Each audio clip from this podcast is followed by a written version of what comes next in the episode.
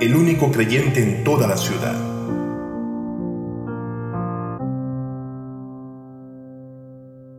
En un corto lapso de tiempo fallecieron Abu Taleb, el tío del profeta del Islam, que la paz y bendiciones de Dios sean con él y su familia, y Khadija, la fiel esposa del mensajero de Dios.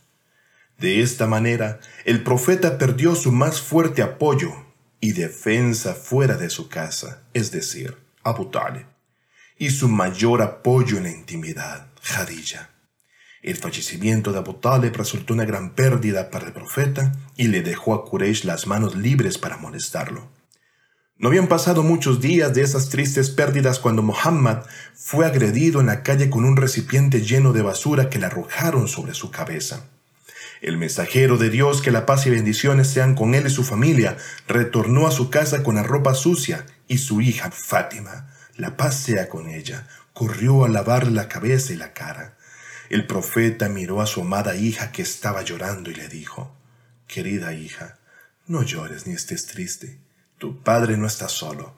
Dios lo va a defender. Luego de este acontecimiento, el profeta salió de la Meca y viajó a Taif, con intención de invitar a seguir el Islam entre la tribu de Sarif que vivía en esa localidad. Taif era una ciudad al sur de la Meca que poseía un muy buen clima y era un centro de diversión para la gente rica y acaudalada de la Meca.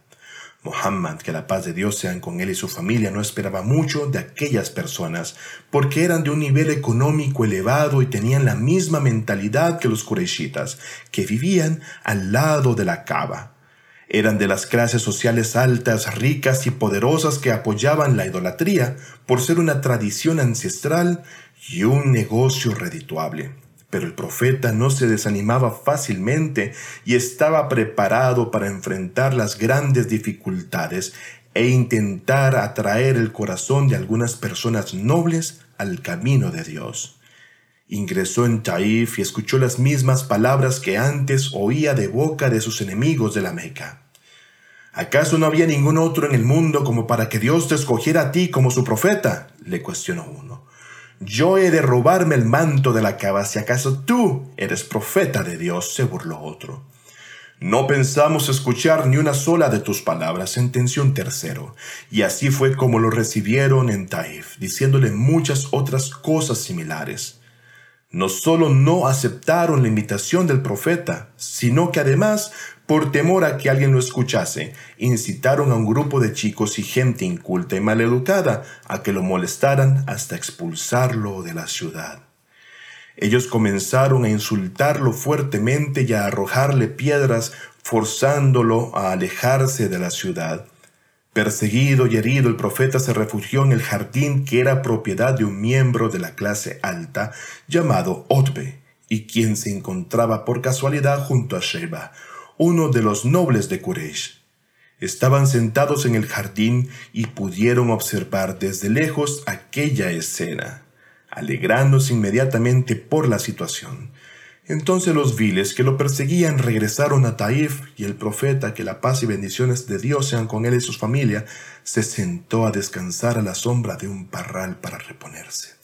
Se hallaba solo había llegado hasta allí aferrándose únicamente a Dios y en tal situación comenzó a suplicar a su Señor diciendo, Oh Dios, me quejo ante ti por mi debilidad, por mi falta de fuerzas, por terminar siendo blanco y burla de la gente.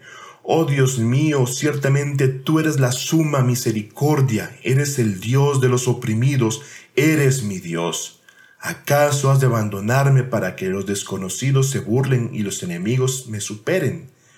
Oh Dios, si acaso estás disconforme conmigo y consideras que me merezco lo que acaba de pasarme, está bien.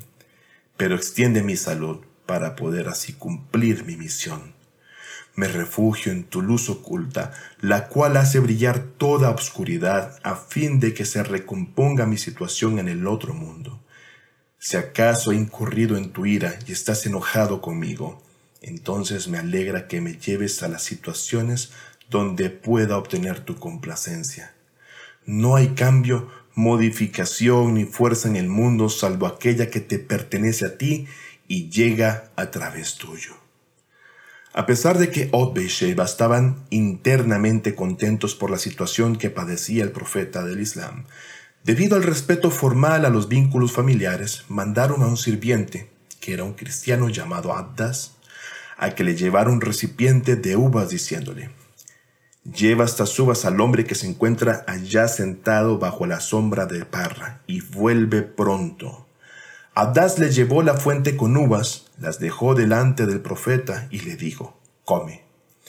El mensajero de Dios tomó algunas uvas y antes de ponerlas en su boca dijo la sagrada palabra Bismillah, en el nombre de Dios. Hasta aquel día Abdas nunca había escuchado tal palabra por lo que se sorprendió. Miró al profeta que la paz y bendiciones de Dios sean con él y su familia a los ojos y le dijo, esta frase no es común entre la gente de esta zona. El profeta le preguntó, ¿de dónde eres y qué religión tienes? Adás contestó, soy de Nínive y soy cristiano. El profeta dijo, ¿Nínive? ¿La ciudad del justo siervo de Dios Jonás y Mata? Adás exclamó sorprendido, qué extraño, tú aquí en medio de este pueblo. ¿De dónde conoces el nombre de Jonás y Mata? En la misma Nínive cuando yo vivía allí, no se podía encontrar a diez personas que conocieran el nombre del padre de Jonás, Mata. A lo que el profeta contestó, Jonás es mi hermano, él fue profeta de Dios igual que yo. Otbe y Sheba esperaban a que Adás regresara, pero se espantaron al verlo hablando con el profeta. Ellos no querían que nadie tomara contacto con el mensajero de Dios, la paz y bendiciones sean con él y su familia, pues conocían el resultado. De repente vieron a Adás inclinarse a besar la cabeza del profeta del Islam, sus manos y pies, y supieron que él le había creído. Bueno, espero que les haya gustado el cuento de esta semana y que el mensaje que deseamos transmitir les llegue profundamente a su corazón. No quiero despedirme sin antes recordarles que todo este contenido lo pueden encontrar también en nuestras redes sociales, así como la página de fatimatv.es, donde por cierto podrán encontrar la transcripción del mismo cuento de la semana. Les recuerdo también que agradecemos todas las valoraciones que le den a estos contenidos que semana a semana deseamos como equipo entregarles puntualmente. Si les gusta, les animo a dejar una reseña y una valoración para poder así conocer qué nuevo tipo de contenido os gustaría recibir. También quiero darles un recuerdo de que nos pueden encontrar en todas las redes sociales. Asimismo, también procuro de que le den like a nuestra página de YouTube y a nuestros videos, con múltiple contenido que sé les será de gran utilidad. Hasta la próxima semana. Que la pasen muy bien.